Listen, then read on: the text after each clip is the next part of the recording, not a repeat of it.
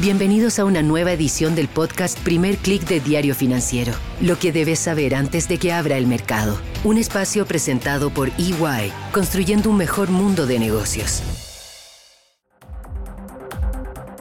Muy buenos días, soy Marcela Vélez y desde Londres comento con ustedes lo que está pasando a esta hora en los mercados. Bienvenidos a Primer Click de Diario Financiero. Buenos días, hoy es lunes 9 de enero. Muchas gracias por la paciencia, estoy muy feliz de estar de vuelta, espero que hayan tenido un buen inicio de año y aquí estoy para comentar con ustedes los temas que están moviendo a los mercados. Tenemos mucho de qué hablar hoy, comencemos por una revisión de lo que está pasando con los índices en las diferentes regiones. Las acciones en Asia suben 1,39%, son impulsadas por las alzas de las acciones chinas, tanto en el Hang Seng como en Shanghái.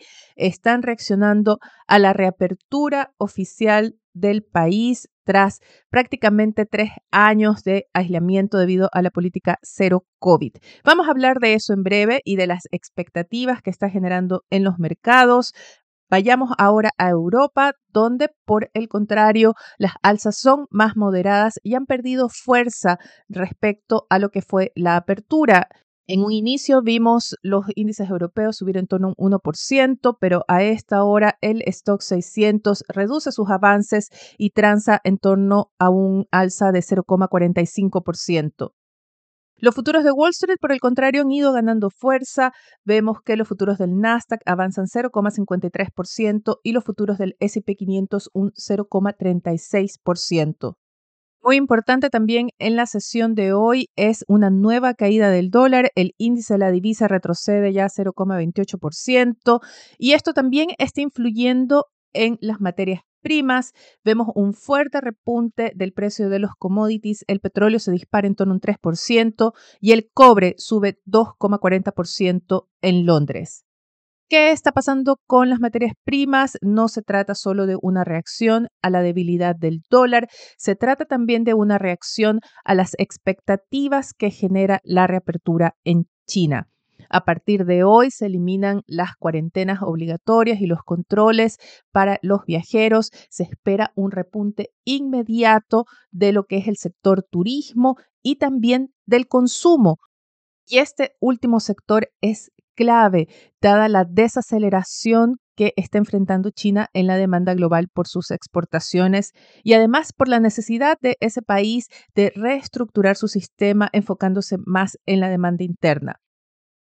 Ese esperado y necesario ajuste no es fácil. Se esperaba hasta hace un año que Beijing avanzara con las reformas necesarias. Sin embargo, en los últimos meses, y hoy es una nueva confirmación, Beijing retoma esa vieja costumbre de recurrir al estímulo fiscal y al estímulo monetario para impulsar el crecimiento. Bloomberg reporta esta mañana que el régimen de Beijing habría autorizado un nuevo rango de endeudamiento, permitiendo así un mayor déficit fiscal. Por ahora en los mercados, sin embargo, la actitud hacia China es positiva, se cree que va a haber un repunte inmediato del consumo, sin embargo, no olviden que varios analistas están advirtiendo que tras ese repunte que sería solo temporal, se va a retomar el ritmo más desacelerado de crecimiento debido a esos problemas estructurales en la economía china. Salgamos de China y vayamos a Estados Unidos, donde las malas noticias son buenas noticias. Sí, tuvimos la semana pasada reportes bastante sorprendentes en el mercado laboral. Las contrataciones aumentaron más de lo que se preveía, los subsidios por desempleo no fueron tan altos como se esperaba. Sin embargo, los mercados se agarran de dos datos clave que fueron cifras menores a las esperadas en el aumento de los salarios por hora y también en el índice de servicios.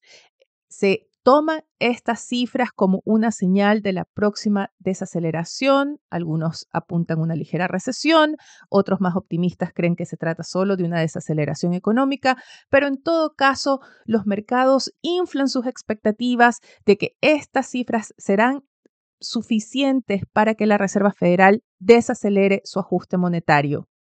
Tras los reportes que se dieron el viernes, inmediatamente vimos en el mercado aumentar las apuestas porque la Reserva Federal apostará en sus próximas reuniones por alzas de 25 puntos base y ya no de 50 puntos base.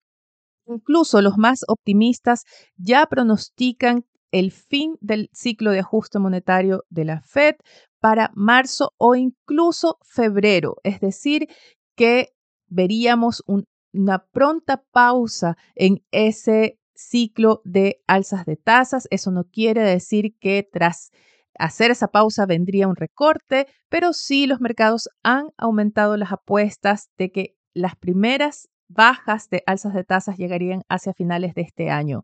Hay que tener cuidado con esas proyecciones. En el newsletter que acompaña a este podcast coloco el link a un análisis de Mohamed El Erian que publica hoy Financial Times, en el que llama la atención a los inversionistas a no cometer los mismos errores que se dieron el año pasado, porque recuerden cuando el consenso del mercado apostaba por una inflación transitoria y no fue así. Llamados a no dejarse llevar por expectativas súper optimistas, por el consenso del mercado, sino tratar de analizar los temas estructurales que hay detrás de las cifras y las tendencias y así evitar sorpresas. Ya que hablamos de sorpresas, hablemos de Brasil, donde seguidores del expresidente Jair Bolsonaro intentaron tomarse las sedes de los tres poderes del Estado. Para muchos no fue sorpresa, dada la movilización de personas que ya se registraba hacia Brasilia.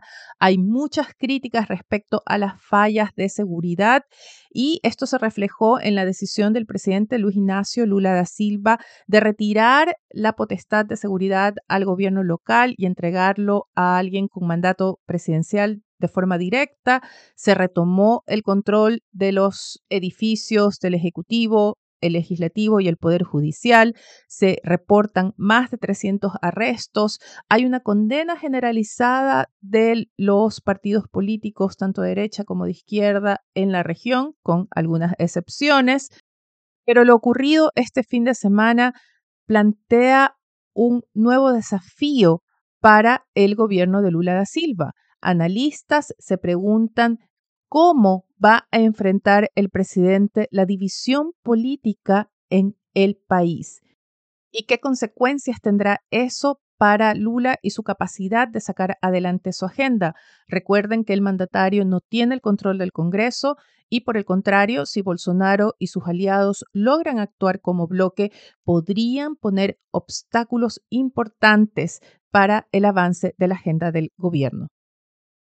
Revisemos ahora la agenda para hoy. Tenemos nuevas cifras de inflación en México. Analistas esperan que se confirme una desaceleración en el ritmo inflacionario.